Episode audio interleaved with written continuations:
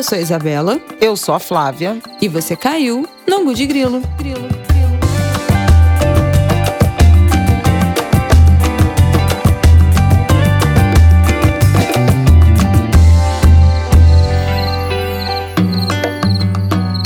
Oi, gente. Boa terça-feira para vocês. Tudo bem? Como você está, Flaviol?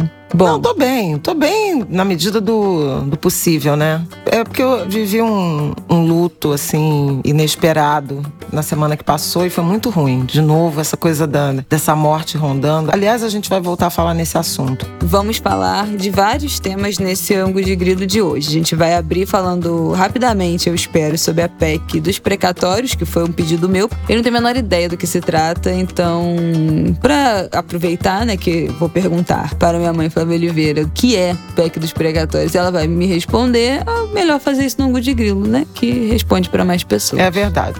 Então, vamos começar falando Sem palavrão. Disso. A diferença é essa. É.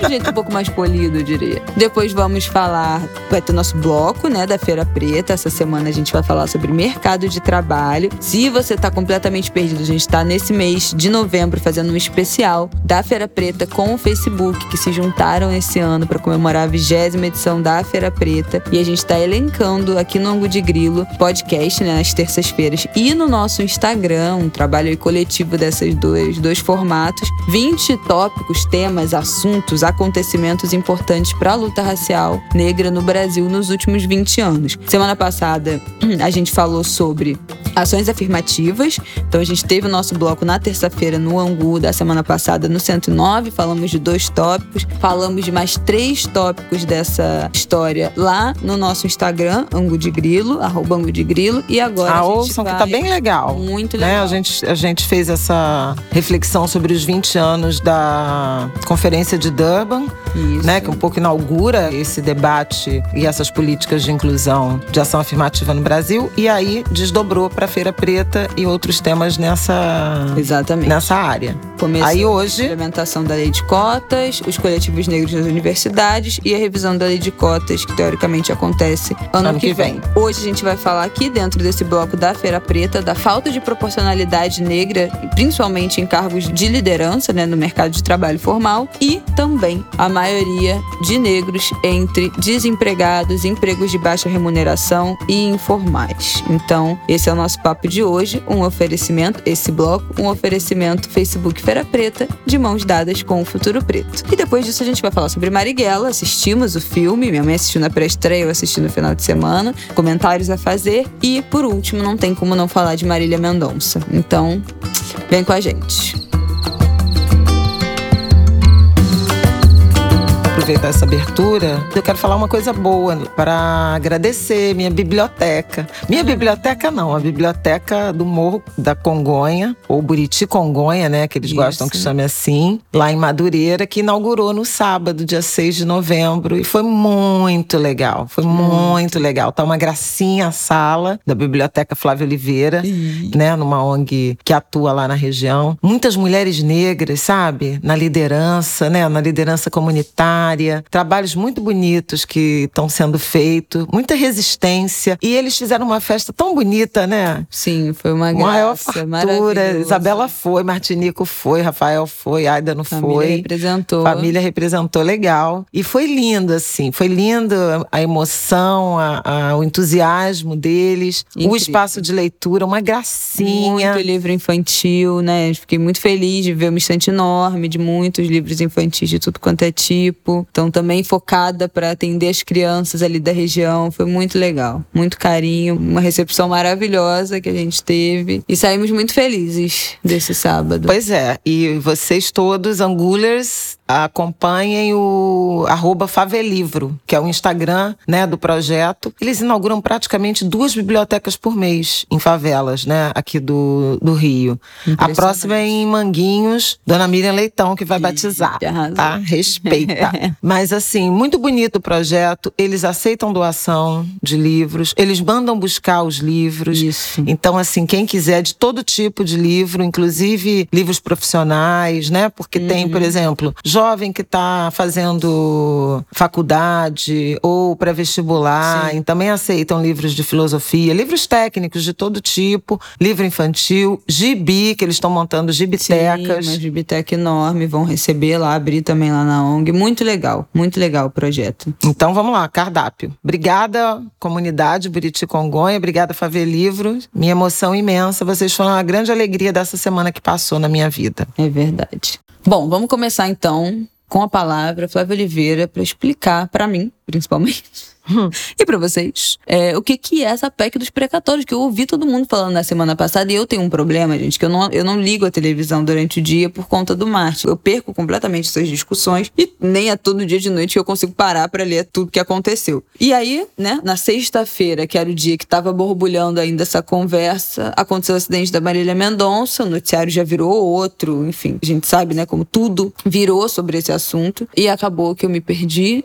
pesquisei até agora, então mas não acabou, né? a novela continua. Meu Google Flávia a novela continua. Semana passada também foi a semana da COP 26, uhum. que continua, né, nessa semana que entra. E eu queria só chamar atenção para o discurso da Chai Suruí, que foi assim um momento marcante, né? Aliás, os, os povos indígenas marcando presença, conforme antecipamos, sim, né, sim, na sim, semana passada. E o discurso da, da Chai foi incrível. Teve participação também da Coalizão Negra, já, já mencionei. Vamos ver no que é que dá. De repente, semana que vem a gente faz um apanhado do, dos resultados concretos se é que existem. Uhum, uhum. A PEC dos precatórios é o seguinte: o Paulo Guedes, um tempinho atrás, disse que tinha um meteoro na direção né, do, do governo, da, da economia, que eram os precatórios. O que, que são precatórios? As dívidas já reconhecidas pela justiça, já transitou em julgado. O governo, a União, perdeu terá que pagar. Ações variadas. Todo ano tem um rol desse, desses valores e esse valor, essa estimativa ou esse saldo, ele é incluído na lei orçamentária. No ano de 2021, que é isso que nós estamos, os precatórios somavam, somaram aproximadamente menos de 40 bilhões de reais, 30 e poucos. Para o ano que vem, o Paulo Guedes descobriu pouco antes de fechar o projeto de lei orçamentária que a previsão para o ano que vem é de 90 bilhões de reais de precatório, por conta de decisões de justiça, algumas que levam décadas, uhum. né? E a partir daí começou o drama, porque eles querem, no ano eleitoral, gastar mais fazer a mudança na política social, né? Uhum, que a gente já comentou gente na semana, semana passada, passada, e teria que pagar precatório. O espaço de orçamento diminuiu em razão disso. O que, que eles resolveram fazer? Mudar a regra de pagamento. Então,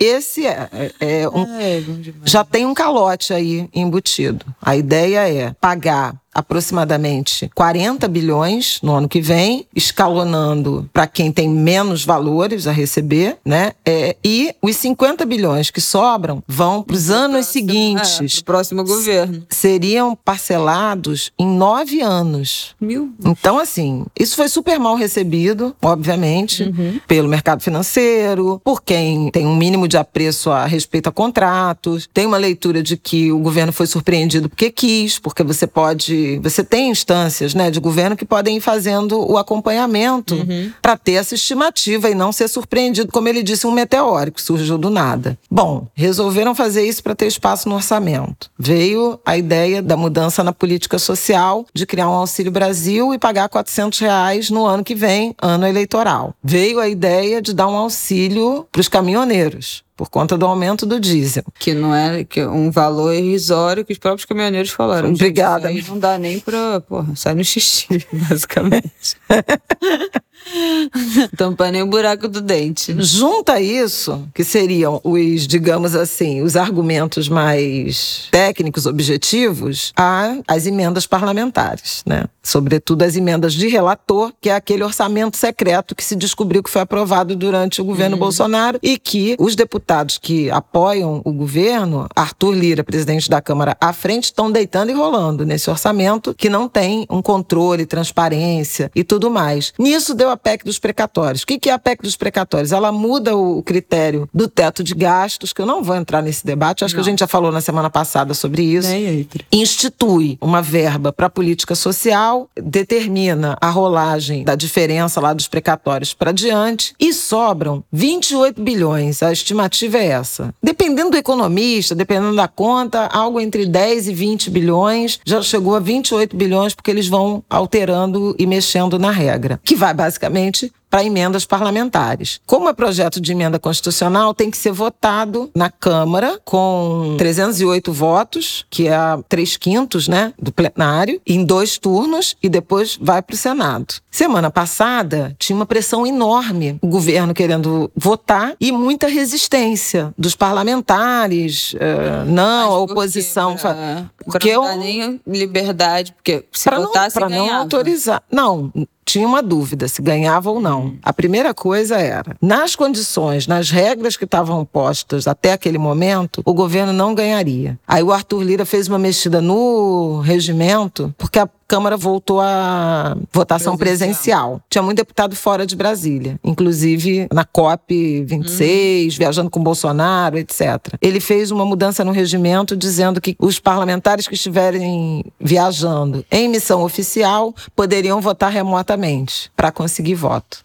A PEC acabou passando por 312 votos, só quatro votos a mais e tem que ser votada no segundo turno. Só que o mundo caiu. O mundo caiu porque, primeiro, o PDT votou maciçamente é, menina, né, a favor da, da PEC. A internet caiu em cima do Ciro. O Ciro, na manhã da, da quinta-feira, anunciou que botou a candidatura em suspenso para o PDT, PDT rever. de posicionamento para essa votação em segundo turno. Tem vários partidos que já entraram. O PDT, inclusive, entrou no, no, no Supremo Tribunal Federal questionando a votação, a mudança no no, no, regimento. E a Rosa Weber parece que dará uma decisão. Bom, já deu, deu 24 horas né, para um posicionamento sobre como é que foi essa votação, como é que ela se deu, e é possível que seja até revisto. Isso é complicado, porque o Supremo intervir no legislativo, é, essa né? É essa coisa do, dos poderes. Mas o fato é que tá uma baita queda de braço, porque a oposição e a opinião pública pressionando, inclusive partidos, né, que são críticos, que são de oposição ao governo Bolsonaro, para votar votarem pesadamente uh, contra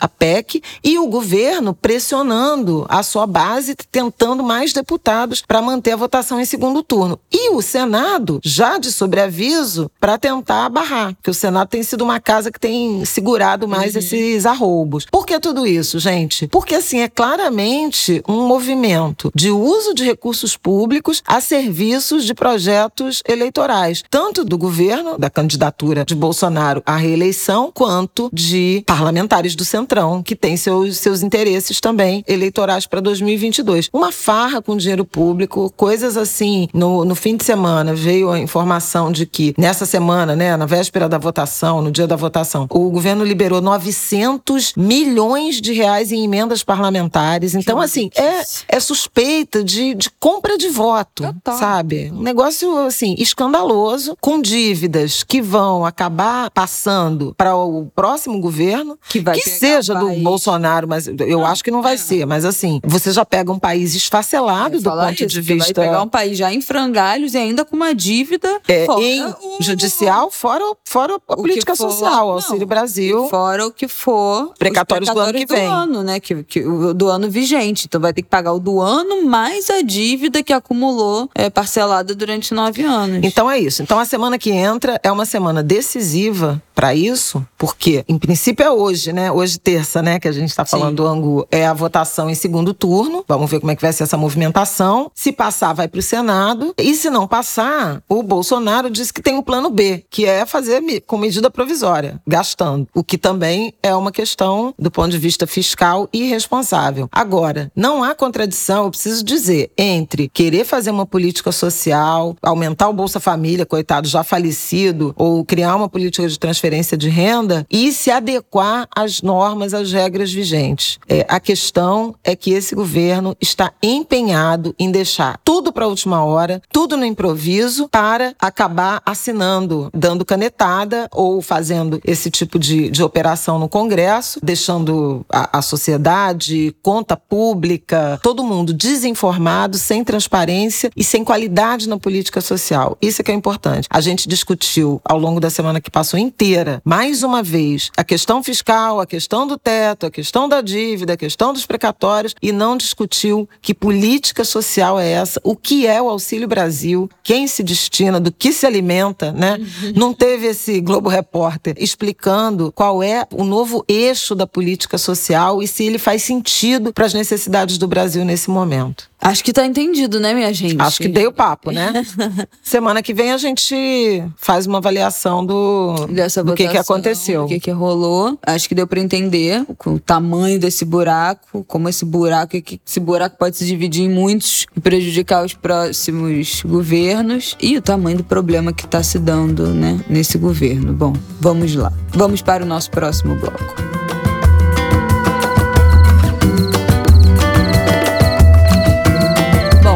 Vamos pro nosso bloco com Feira Preta e Facebook. Essa semana a gente vai abrir aqui o nosso eixo temático de mercado de trabalho. Então, nesse bloco aqui do podcast da terça-feira e nas nossas três pílulas no Instagram do Angu, que vão ao ar na quarta, quinta e sexta, lá no Instagram, Angu de Grilo, a gente vai falar dentro desse eixo temático de mercado de trabalho. Não esquecem, já segue lá a gente no, no Angu de Grilo no Instagram para não perder. Primeiro tema que a gente vai falar hoje são dois tópicos, né? Nesse bloco, a gente vai falar primeiro da falta de proporcionalidade no mercado de trabalho formal, principalmente quando a gente está falando de cargos de liderança. Na semana passada, a gente falou sobre ações afirmativas. Entraram mais pessoas negras, indígenas, pobres, de baixa renda, de escola pública, com deficiência, nas faculdades, né, no ensino superior, mas isso não se refletiu necessariamente para o mercado de trabalho. Como a gente está falando aqui de luta racial negra, a gente vai falar desse contexto, dessa falta. E agora a gente muda, não sei se vocês repararam, mas a gente está falando falta de proporcionalidade, não só representatividade. Porque a gente passou os últimos anos falando muito sobre representatividade e isso foi compreendido como, ah, a gente bota um lá né, Exatamente. e tá suficiente. Então, um só, aquele negro único Uma, dentro um- dessas uma pessoa que encarna a representatividade Exatamente. e a diversidade racial. O que não é justo, o que não, não faz menor sentido, né? O que não é justo com a pessoa e que não é proporcional e justo como o retrato da população do país que a gente vive. Então, apesar dessa maior entrada de pessoas negras nas faculdades, com as ações afirmativas, que foi o que a gente falou na semana passada, a gente tem mais profissionais negros qualificados para entrar no mercado de trabalho para ocupar esses cargos com formação, mas isso não se refletiu de fato no que a gente vê, principalmente dentro de grandes empresas.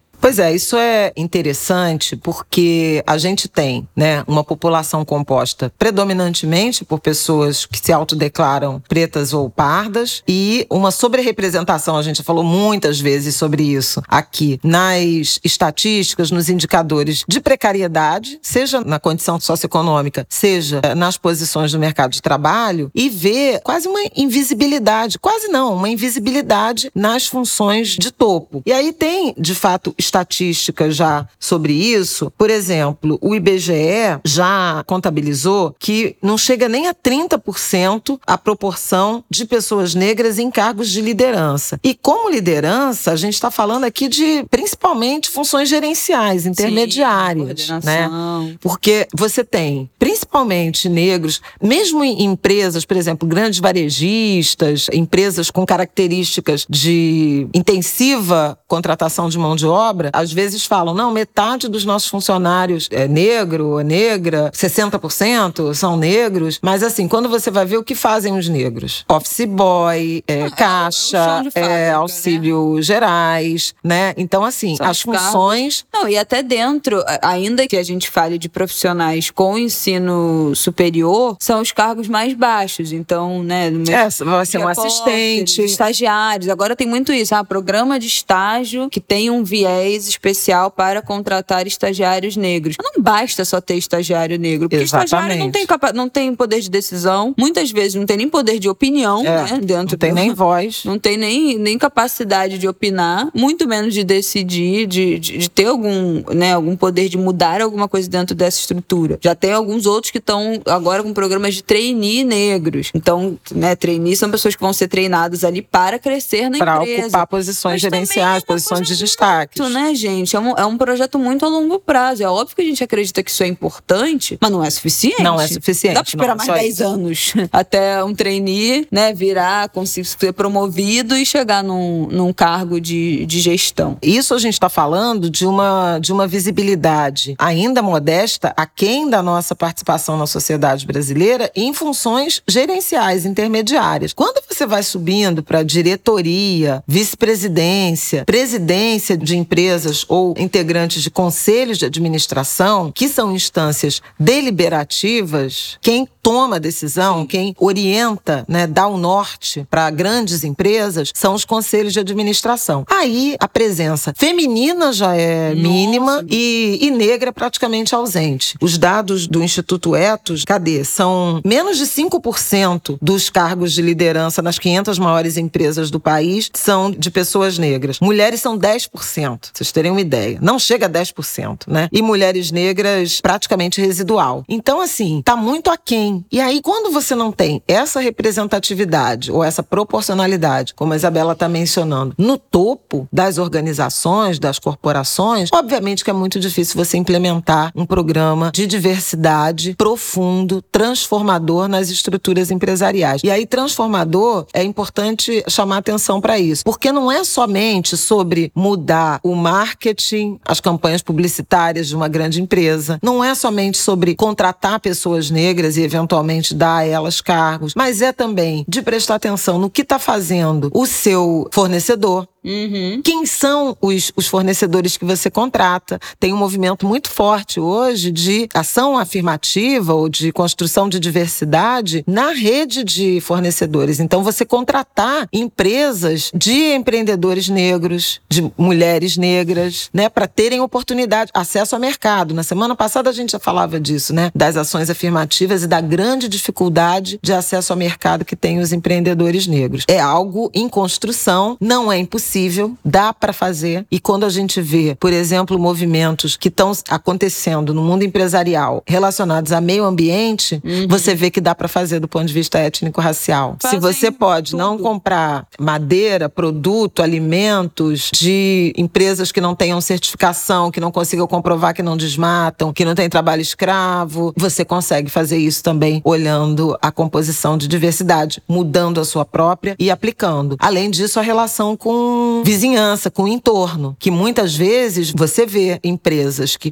em tese, estão buscando diversidade, mas estão poluindo ali o rio, onde mora quem? As populações mais vulneráveis são predominantemente pretas, né? Claro. São predominantemente negras. Então, é toda uma mudança de ecossistema que é necessário. Falei até além da conta, porque o nosso ponto é mercado de trabalho. Mas veja como um eixo de reivindicação, de diversidade no mercado de trabalho e no topo dos espaços de poder empresarial, eles podem ter um efeito transformador muito além da empresa, um efeito transformador na sociedade. Não, eu acho que você falou tem tudo a ver, é porque você falou isso dos fornecedores, na moda, isso virou uma questão, né? Porque muitas empresas foram condenadas, né? Muitas marcas de Na de lista, moda, né? Na lista na suja. lista do, do trabalho escravo, trabalho análogo à escravidão. Elas contratavam né, empresas que diziam que tinham ah, equipes de costurando e com condições maravilhosas. E em fiscalização do Ministério do Trabalho, na época que existia o Ministério do Trabalho nesse país, encontravam muitas, inclusive refugiadas, né, mulheres venezuelanas, principalmente venezuelanas, trabalhando em condições análogas à escravidão, sem receber salário, só em troca de moradia, com criança no, no local de trabalho. E aí as empresas, as marcas falavam que a gente não sabia, porque a gente contrata essa companhia, né, essa empresa de costureiras, então não era ninguém ligado diretamente com a nossa marca, não interessa. Não interessa. Tem responsabilidade. Tem responsabilidade. Então, dentro dessas campanhas de conscientização, dentro do, da moda, né, Fashion Revolution, tem alguns movimentos de quem faz sua roupa, alguns movimentos em relação a isso, tem essa responsabilidade com o fornecedor. Então, já que você está usando um fornecedor, você tem que fazer suas próprias vistorias, você tem que ir lá ver quem é, não dá pra Incluir cláusulas contratuais. Mais em Isso relação a fica- isso. Fica esse aviso para os empreendedores também que a gente está falando aqui, né, da Feira Preta, que é um evento que reúne empreendedores, que por menor que você seja, você vai precisar de fornecedores. Então, a responsabilidade de ter fornecedores que cumpram as leis, que cumpram as normas, que trabalhem de forma adequada, que contratem outras pessoas de forma adequada, é essencial. Preciso nem dizer isso. É claro que isso tem um efeito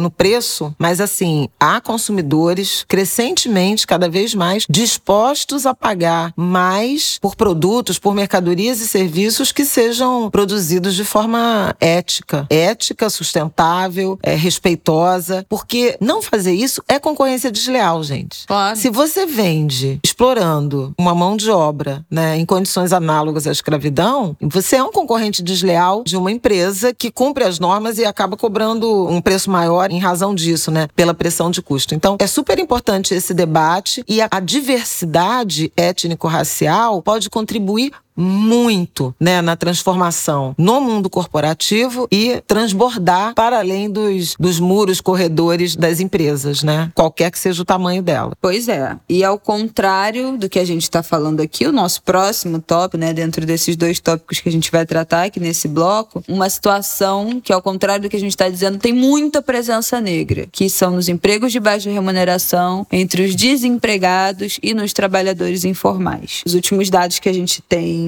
do quarto trimestre de 2020, de outubro a dezembro de 2020, os negros representavam 73% dos desocupados no Brasil. Isso são quase 14 Pois milhões é. de pessoas. Quem é angulha já sabe qual é o conceito, né? Quem não trabalhou e procurou trabalho. Três em cada quatro são pessoas negras. A taxa de desemprego dos negros e negras muito acima da taxa média e da taxa de pessoas brancas. A duração do desemprego para pessoas negras é maior do que de autodeclarados brancos. Isso também tem muito a ver com acesso à educação, Claro, obviamente. Se você tem uma formação ou menos escolaridade, tem cada vez mais dificuldade de acessar o mercado de trabalho, mas não é só isso, porque a gente tem pessoas negras formadas já de alta qualificação e acabam se colocando em funções que não são da profissão original, funções abaixo e às vezes fora da própria área, justamente porque também raça é uma barreira e na semana passada a gente falou disso, né? Sim. Do quanto o aumento da inclusão, da escolaridade das pessoas negras, principalmente de nível superior, ela não se refletiu ainda no maior acesso às boas, às melhores vagas no mercado de trabalho. Então, esse é um ponto importante. Além disso, você tem uma sobre-representação também, já falei, entre os desempregados, na baixa renda, né? A, a menor remuneração, a, a mulheres negras na, Na base, base, né? ganham praticamente metade, um terço a metade do que, do que a, da remuneração média de um homem branco. E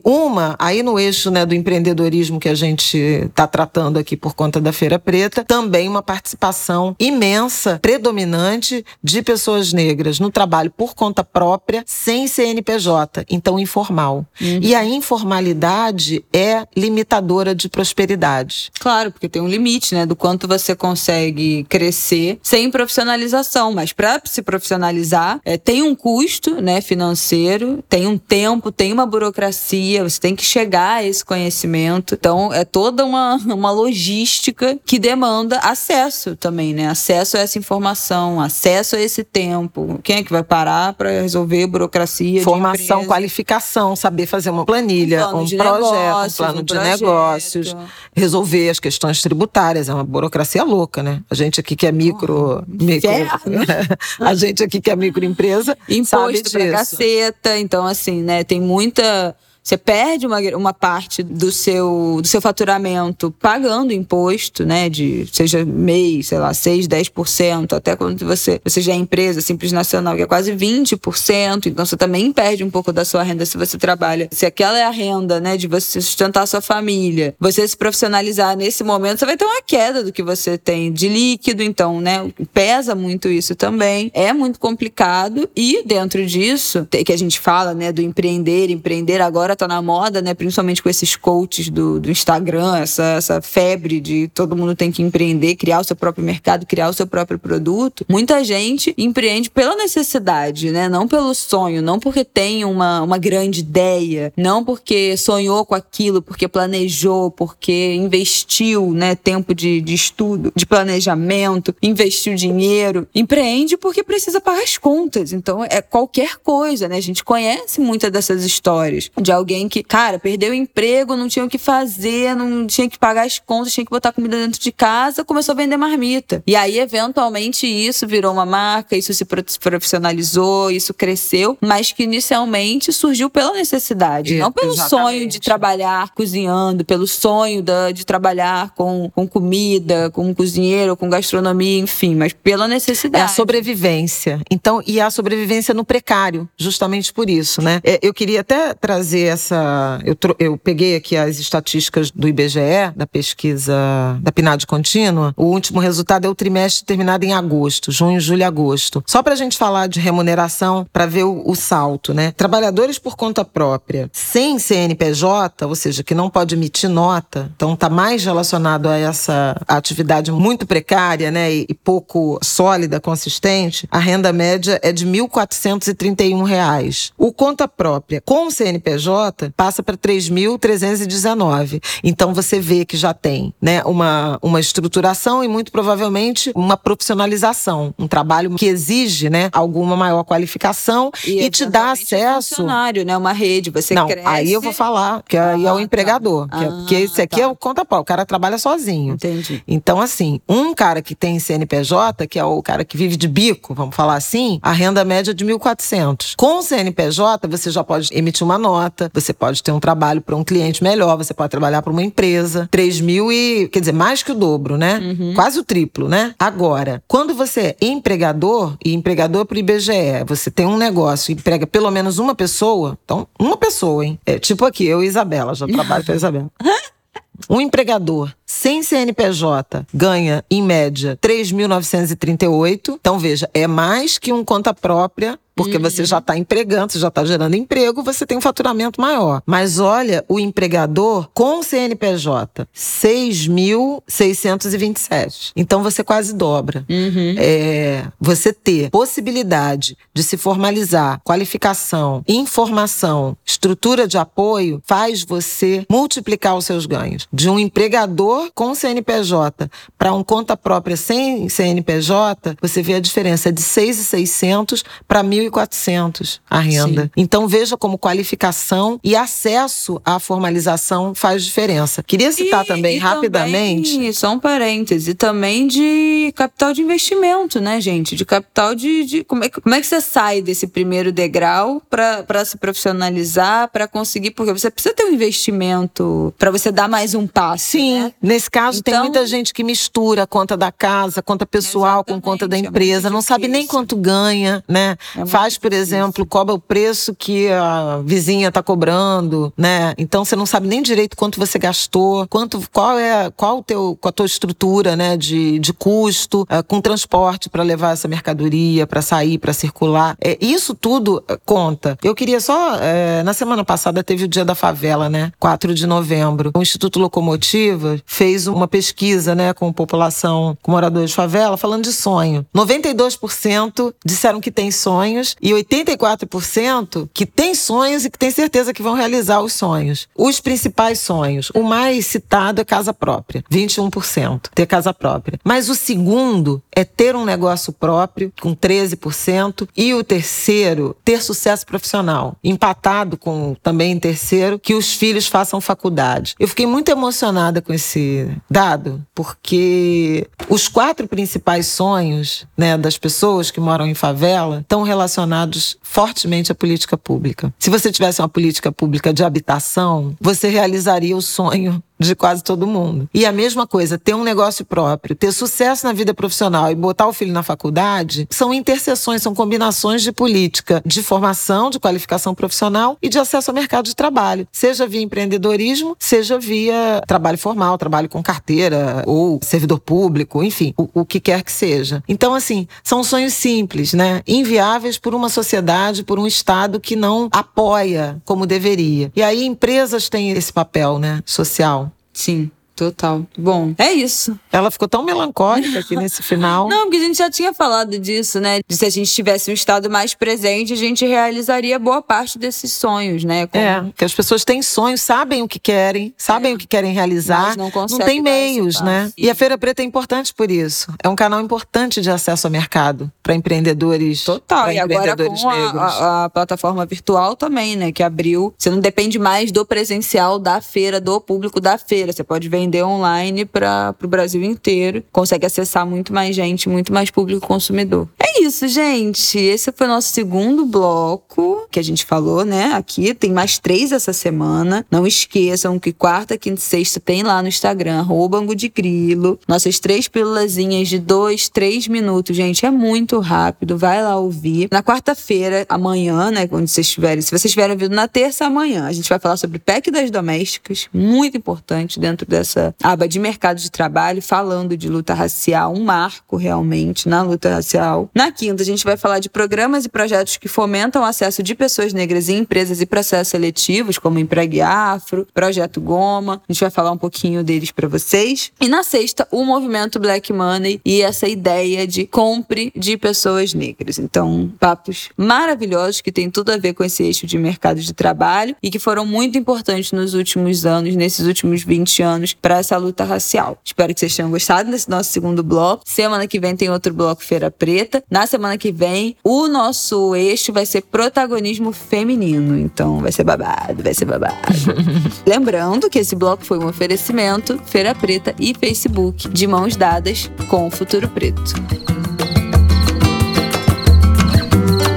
Bom, Marighella. Marighella, dá o papo. Eu escrevi até minha coluna na, no Globo sobre Marighella, né? Eu fiquei muito impactada com o filme. Muito impactada. Assistindo uma sessão de pré-estreia, inclusive com muitos integrantes da Coalizão Negra por Direitos. E assisti com um elenco, né? O Wagner, elenco, fizeram uma fala na sessão. Sobre, primeiro, eu queria, antes de ouvir suas impressões sobre o filme, eu queria falar do significado de assistir Marighella, que foi um pouco do que eu escrevi no jornal, como ato de resistência. Uhum. Como ato de resistência política, porque é um filme que enfrentou durante os últimos dois anos e meio uma, uma, uma pressão. Uma, é, era, era uma, uma, um enredo burocrático que, na verdade. Que, só, que era só com esse filme. Que era né? só, é, só, é só com esse filme, enredo para, Era uma estrutura de censura travestida de, de burocracia, né, da Agência Nacional de Cinema. Justamente por essa veia autoritária e que queria, que quer, ainda quer, né, apagar apagar e reescrever a história recente do Brasil relacionada à ditadura e à resistência ou à oposição. A outra coisa é ato de resistência também ao setor, né? Ao setor audiovisual, uhum. ao cinema, porque assim, a cultura, como a gente já falou milhões de vezes, foi é, muito é, foi afetada. muito afetada.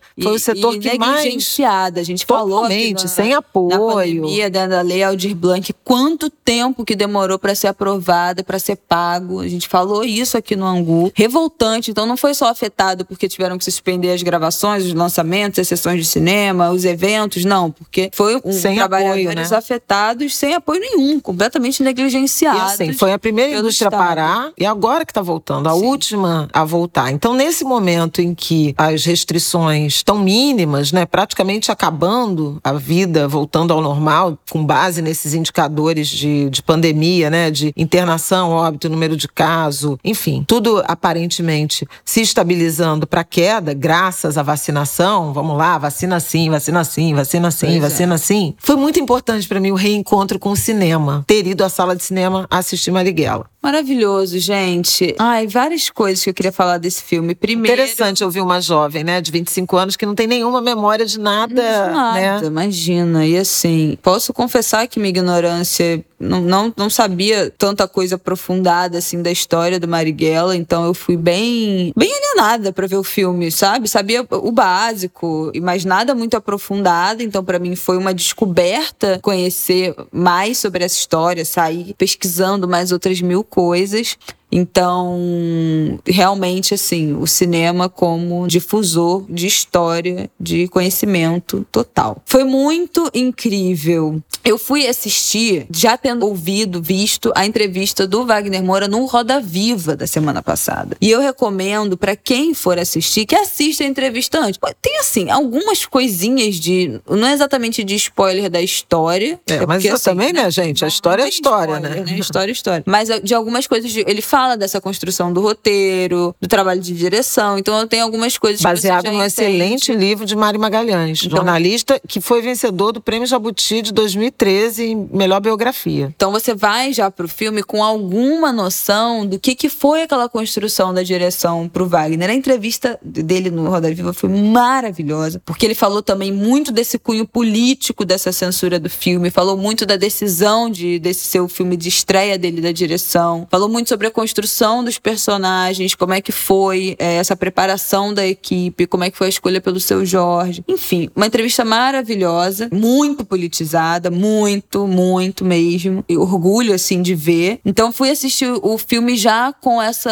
tendo assistido essa entrevista. Ah, que Isabela falou que o crush dela é o. falou no Pocket Cultura, Angulers. Que, Moura, que era o Wagner Moura. apaixonada pelo Wagner Moura há tantos Tem anos. Tem isso aí. Apaixonada. Desde aquele filme, eu acho que era o Desde Bebel e Olavo, não preciso nem dizer, né? Da novela uhum. Paraíso Tropical, mas aquele filme Homem do Futuro que ele fez também. Uhum. Maravilhoso, que ele faz três personagens. Ai, eu amo de paixão, enfim. Muito meu crush. É, estava lindo no Roda Viva, maravilhoso, não tenho nem palavras. Tendo assistido a entrevista, o que foi muito legal, porque a gente já vai com uma compreensão e percebendo alguns detalhes da direção que ele cita. Fui numa sala de cinema que no final, e é isso que tá sendo muito legal, porque só vai assistir Marighella, né? Não, negacionista não entra. Primeiro tem que apresentar tem que certificado apresentar de vacina. Certificado da vacinação. Já começa. Já começa daí. E só vai assistir Marighella no cinema quem tá comprometido com assistir Marighella no cinema. Então acabou o filme, começaram a bater palma, gritar, fora Bolsonaro! O povo gritando no cinema. Teve um cara que levantou e falou: dois anos pra assistir esse filme! Ditadura nunca mais! E o povo todo aplaudindo. Uma, uma catarse, assim assim. E. Rafael também ficou super Rafael impactado. Né? gritando também junto no final, engrandecendo o coro ali do, dos exaltados no fim do filme. Eu não fui, não, gente. Eu fiquei de babado. Tá? Ficou de fiquei babado. De babado a gente ganhou um Night pra ver Marighella. Foi tudo. E aí, o meu principal sentimento do filme, ao mesmo tempo é uma coisa que para mim é maravilhosa, mas ao mesmo tempo me deixa muito triste, é que você termina o filme e você fala, cara, eu amo este inferno inferno de desse país. país. É. E não tem nada pior do que amar tanto o Brasil nesse momento que a gente está vivendo, porque é muito sofrimento, é muito sofrimento ver o que estão fazendo com o nosso país, ver o que fizeram com o nosso país, né? É um recorte ali do período da ditadura, então ver o que fizeram com o nosso país, ver o que estão fazendo com o nosso país. É gente, é uma tristeza, ao mesmo tempo que dá aquela enchida de peito do tipo, cara, esse é o Brasil, é, é isso, eu amo esse país, eu quero que esse país vire um lugar melhor, eu tenho tenho né, agora filho, então eu quero que o Brasil vire um país melhor. Esse sonho também é um sonho é, nosso ainda compartilhado. Mas é muito triste, é desolador. É desolador ao mesmo tempo, que a gente enche o peito de orgulho do, do cara, de, de, desse país é meu, não é dessa gente, né? Não, o Brasil não é essa gente. O Brasil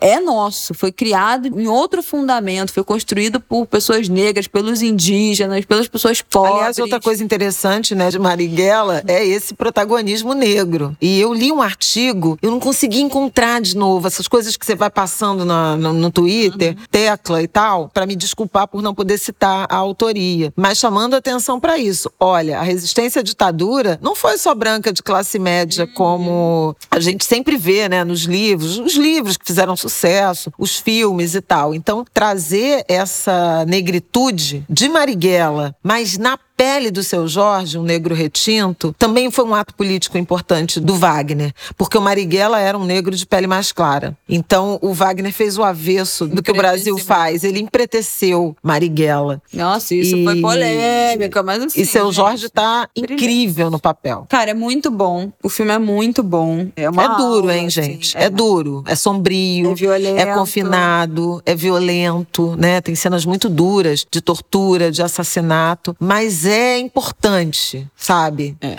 Tem muita verdade no filme do arbítrio da ditadura, da brutalidade, brutalidade que transbordou para os modelos de segurança pública uhum. que a gente uhum. tanto comenta, Nossa, né? Muito parecido, muita coisa. Isso acontece Essa violência hoje, racial. Gente. Nossa senhora, tem uma, uma das cenas que várias, na verdade, que fuzilam, né? Vários carros, cara, um carro rodeado por, por policiais, ou enfim, soldados do exército fuzilando um carro. Cara, você lembra na hora de, dos crimes que a gente citou aqui outro dia, né? Dos meninos de 111 tiros, do Evaldo dos 80 tiros. Então, assim, é, é uma coisa que a gente tá, continua vivenciando até hoje, presenciando até hoje. Isso. Mas esse foi meu principal sentimento, assim, de uma melancolia de a gente estar tá nessa situação que o Brasil chegou, mais de um amor pelo Brasil, esse sonho utópico de, cara, vai Fazer tem que voltar certo. a dar certo, sabe? A gente teve uma lacuna aí de, sei lá, duas décadas de um respiro respiro, de um caminho para um começo de país, que uma construção de país que a gente sonha, que a gente acredita, que foi completamente destroçado, né? Eu acho que mais até do que a gente poderia imaginar dentro desse discurso. Não, de ah, é incompetente, não vai saber fazer nada. Não, fez, aniquilou tudo. Mas eu acredito, e esse filme eu acho que dá muita. É, apesar de a gente saber, né, que o, o fim da guerrilha do grupo do Marighella foi trágico, foi todo mundo, foi todo mundo caindo, né, morrendo morrendo aos poucos, ali um por um. Mas chegamos, né, até aqui, teoricamente, sem uma ditadura instaurada naqueles moldes. Mas chegamos até aqui, então dá um, um sopro, né? Um respiro de. Não, peraí, tem jeito. Essa luta não é de hoje, ainda tem gente engajada nisso, mas ao mesmo tempo, muito triste. Eu li uma entrevista no UOL, no Notícias da TV, eu acho, me entre... entrevistaram o Carlos Carlinhos, filho do, do Marighella. Ah, é. Tem 73 anos. A mãe do, do Carlinhos no filme é neta do Marighella. Ah, gente! De verdade. E tem uma cena tão forte, né, Nossa, né, dela. No Nossa. Não fala. É, não, não, não vou falar. É spoiler, spoiler da primeira semana do filme, nem todo mundo viu. E ele fala que, perguntam se ele via semelhança na, naquele regime, no que a gente está vivendo hoje. Ele falou, tem muita semelhança.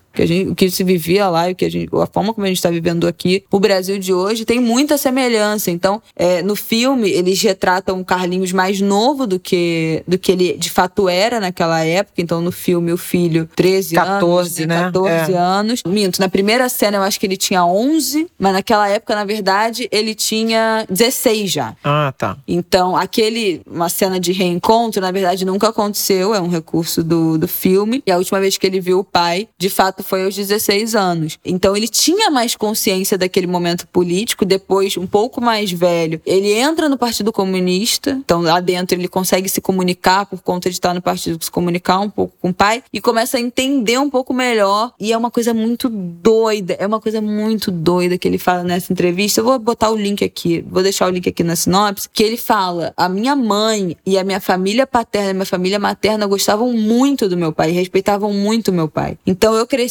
tendo uma imagem dele que era ótima. Eu cresci, ele era muito respeitado, ele era muito querido por toda a minha família. Então, ele não cresceu num ambiente em que a família tinha vergonha do pai dele, em que a família destratava, que a família queria distanciar. Não, todo mundo da família admirava muito ele, admirava muito o pai. E ele falou até algumas pessoas que eu cruzei na, na minha vida que, que viam, né, pelo meu nome, Carlos Marighella, que eu era filho do, do Marighella, ainda os mais conservadores de direita, de não sei o quê, discordavam de mim, mas ninguém nunca me, me distratou necessariamente, ninguém me, me bateu, ninguém me violentou por causa disso. Ele foi expulso de de, colégio. Aliás, o colégio que ele foi expulso por ser filho de Marighella foi o Batista, o Colégio Batista na Tijuca. Ele estudava Caramba. no Batista, um colégio tradicional aqui do, é. do, Rio. Ele estudava lá e foi expulso por ser filho do Marighella. Ele sugere que foi a coisa mais violenta assim que ele já sofreu. Mas ele cita um, um episódio que ele foi num médico e o médico perguntou que sobrenome é esse, não sei o quê. Aí ele falou, ah, do meu avô. Aí ele, mas você conhece o Carlos de Marighella? Ele, ah, é meu pai. E aí o médico deu para ele de presente um livro que o próprio médico tinha escrito, era um general de ultradireita, nananana. Não, que essas ideias, essas são ideias melhores para você, não sei o quê. Mas, tipo assim, em nenhum momento falou mal do pai, em nenhum momento distratou ele, mas deu ali um livro do Ah, fez a doutrina. Total. Mas ele fala isso, que tem muitas semelhanças, ele fala como ele foi tratado, ele fala como foi essa convivência com o pai, como foi crescer, né? Sem, meio com o pai, meio sem o pai, e perdeu o pai muito,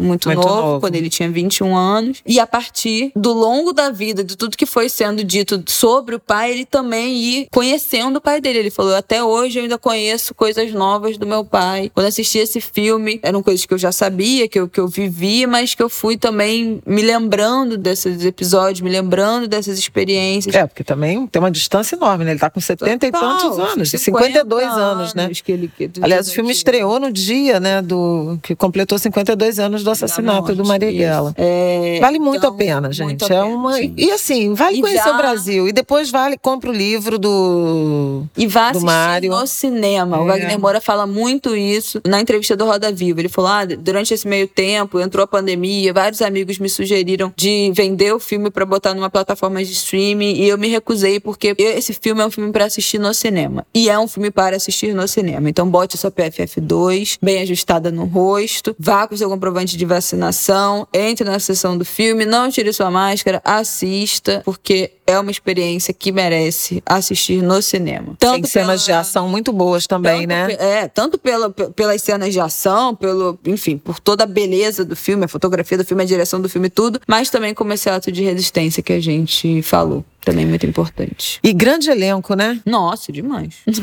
Concordo plenamente. Concordo plenamente, nada a declarar. Não, é muito Jorge, bonito. Roberto Carrão. Luiz Carlos Vasconcelos. Sou péssima de nomes. É...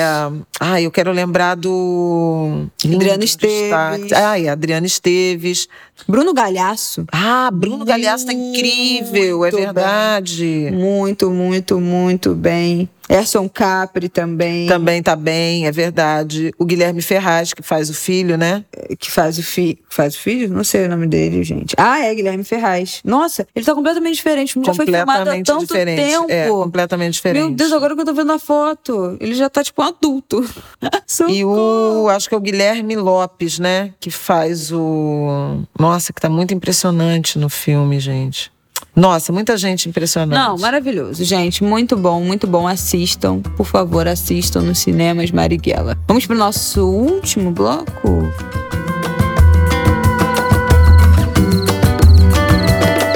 Gente, eu não sei nem como é que a gente fala desse acontecimento, né? Essa morte trágica da Marília Mendonça aos 26 anos. Bom, isso é antinatural, né? Começa daí. Mas um bebê, né, deixou o filhinho de um ano e dez meses. Ai, isso pra mim, isso acaba comigo.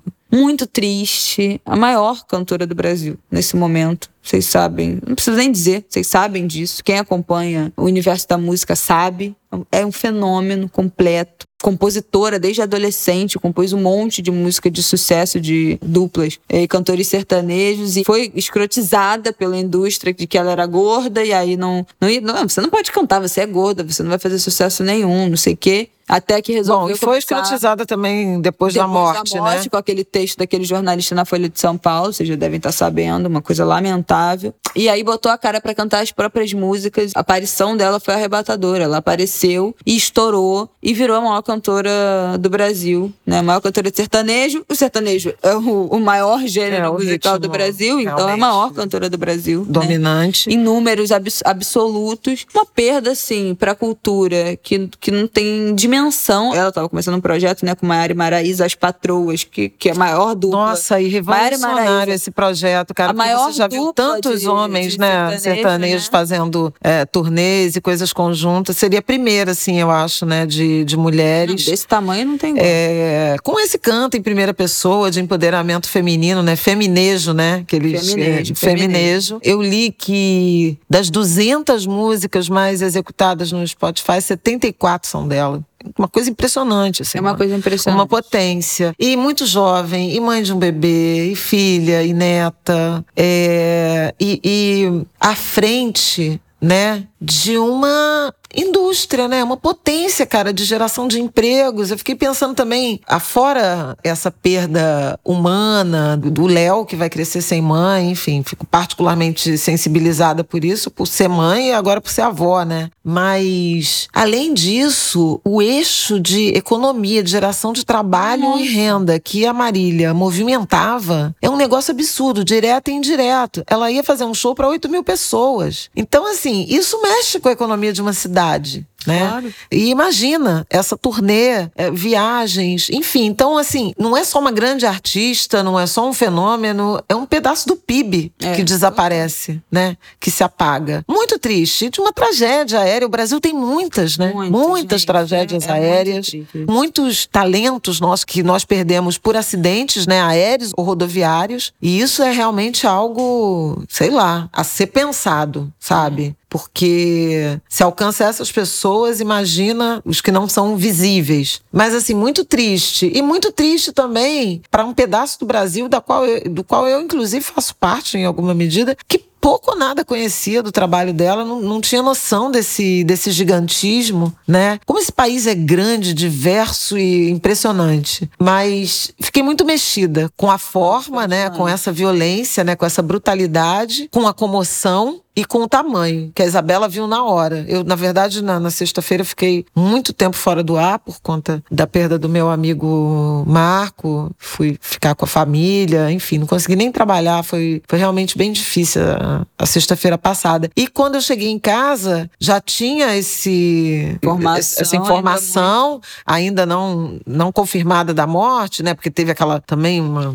É, eu quero comentar um isso. Erro, né? Disso, da assessoria. E, e a Isabela falou assim: se for verdade isso, a maior cantora do Brasil, isso esquece tudo, não vai ter mais nada no noticiário. E dito e feito, né? Não. A gente está desde sexta-feira. A gente lembrou muito da, da época do Cristiano Araújo, né? Que era também cantor sertanejo desconhecido por muita gente, e mobilizou o noticiário e pessoas fanáticas, e era um cantor gigante dentro do universo sertanejo. E a Marília Mendonça extrapolou, eu acho, o sertanejo. Eu conheço várias amigas minhas e colegas que, que não são o público padrão do sertanejo, que não vivem essas festas do sertanejo e amam e ouvem muito Marília Mendonça. E aí tem um texto que eu quero até citar, é um parágrafozinho da Semaia Oliveira, jornalista. Ela escreveu a íntegra do texto tá no site do Nós Mulheres da Periferia. Vou deixar o link aqui também na nossa descrição. E aí, Aliás, uma potência em produção de conteúdo. Nossa, esse te... e esse texto dela, assim, é, é, Semaia é uma querida. Sema, beijo para você, querida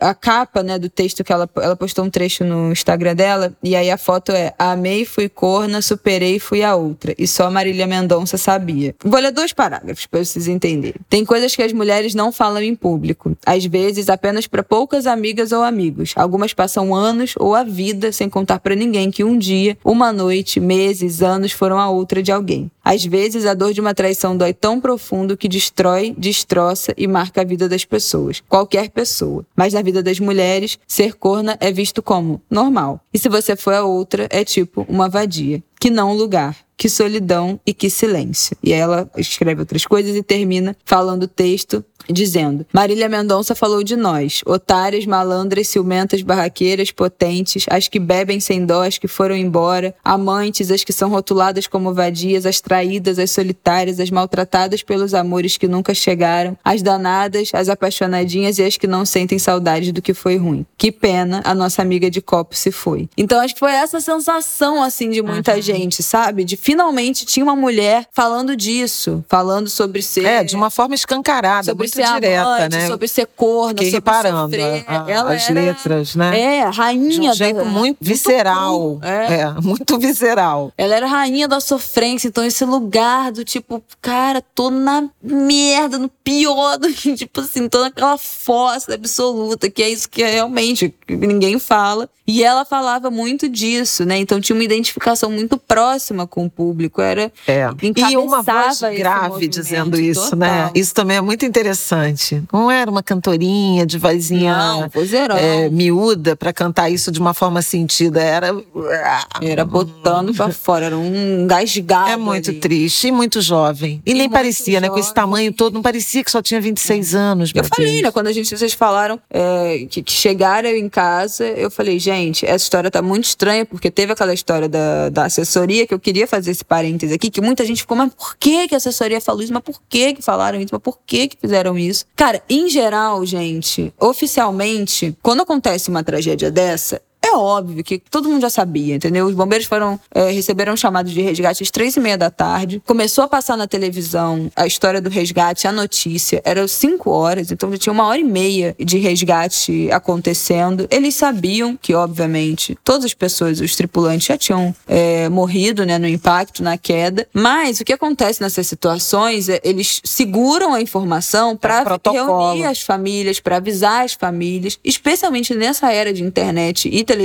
que tudo acontece ao vivo, viajar, para as pessoas não saberem pela internet. Como é que você imagina você saber que a sua filha, que a sua esposa, que o seu marido, que o seu filho, né, morreu pela televisão, morreu num acidente gravíssimo, você vai ficar sabendo pela televisão, pelo WhatsApp, pela internet. Então, os bombeiros têm esse protocolo de não dar nenhuma informação até que a família, é, é sempre isso, né? Ah, gente, o resgate ainda está acontecendo, não confirmamos nada, não temos informação nenhuma. Os bombeiros estão trabalhando até que se reúna as informações necessárias, reúna as pessoas, avise as famílias e eles liberam para as confirmações e a informação para o público. As assessorias também fazem a mesma coisa, né, para preservar as famílias. É óbvio que as pessoas da assessoria desde o princípio sabia que não estava nada bem. Eu bati o olho naquela história da assessoria falando: "Não, eles estão ótimos". Todos bem. Todos é, foram. Isso foi um Não erro. dá, não pode não falar dá. isso. Mas assim, é aquele momento, é o choque, né? É o impensável, é a proximidade com a pessoa pessoa, né? Alguém muito próximo. É não ter protocolo. Não Quando ter, não tem protocolo, agir, você né? tira do. É isso. Você tira da, da, gaveta e pronto. Não tá sabemos, pronto. Não sabemos, não temos informações, estamos esperando informações do bombeiro. Pronto. Mas é a negação, né? É a proximidade, é o desespero, é o choque, é tudo. Que não vale também. Parece que foi uma assessora que falou isso. Não vale crucificar essa mulher, né? Que tinha uma proximidade, com certeza, com todas aquelas pessoas não, da claro equipe. Num momento de total fragilidade, de choque. Mas, em geral, as informações são seguradas pelos bombeiros e pelas assessorias para dar tempo de comunicar as famílias. Companhia aérea, né? E os jornalistas também recebem essas informações primeiro e ficam segurando até que a família sabe. Quando eu trabalhava na TV, isso acontecia muito, né? A gente já sabia que alguém tinha morrido, mas ficava esperando para dar a notícia, para dar tempo de avisar para todos os familiares, e aí só, a gente só soltava a notícia quando todo mundo já sabia. Foi emblemático, eu já falei aqui, né, do, do caso da Marielle. Eu tava na, na TV Globo nessa época, a gente recebeu a foto no minuto. A polícia chegou, eles têm, os policiais todos têm grupo de WhatsApp, mandaram foto, mandaram a informação, a gente recebeu imediatamente. Ficamos quase meia hora esperando todo mundo ser avisado para subir a notícia oficialmente no G1, na TV Globo e tal. Então isso é, faz parte do protocolo essa espera. Tanto que quando os bombeiros falaram, eles já falaram tudo, falaram a informação toda. Quem era, identificação, qual era o estado. As cinco pessoas. As cinco pessoas. Então eles levantam, esperam levantar tudo para ter essa informação então teve realmente esse desencontro de informações que foi por causa do choque, né, do pânico, da negação, de uma morte muito trágica. E a gente já tá vendo aí algumas informações dos fios, né? Os pilotos já tinham denunciado que aquela área era perigosa por causa dos fios de alta tensão. E gente, muitas mortes são evitáveis. Talvez seja uma morte também que poderia ter sido evitada, mas que não foi. E deixou uma família dilacerada, um país dilacerado por essa perda, né, de uma ídola, não só da Marília, mas os produtores, o piloto e o copiloto também com filho. Eu acho que a esposa do copiloto do, da aeronave está grávida. Então, assim, é uma violência assim que a gente não consegue nem imaginar. Muito, muito, muito, muito triste. Desolador pensar nessas crianças, pensar nessas famílias. E é isso, assim, não tem muito o que dizer, manter vivo o legado dessa mulher gigante que brilhou nesses 26 anos, nos últimos anos principalmente, da sua carreira, da sua vida e, pelo visto, uma unanimidade. Você não viu ninguém falando nada, né? Falando nada dela. Todo mundo saudoso, todo mundo elogiando, falando que era uma pessoa querida, simpática, que dava oportunidade para as pessoas, que olhava todo mundo com carinho. Então, pelo visto, uma jovem que era unanimidade onde passava, uma pessoa de muito querida por todo mundo e que nos deixou também precocemente nesse ano, nesses dois anos, né, nesse momento de Brasil que não tem fim, que não tem fim. Bom, é isso.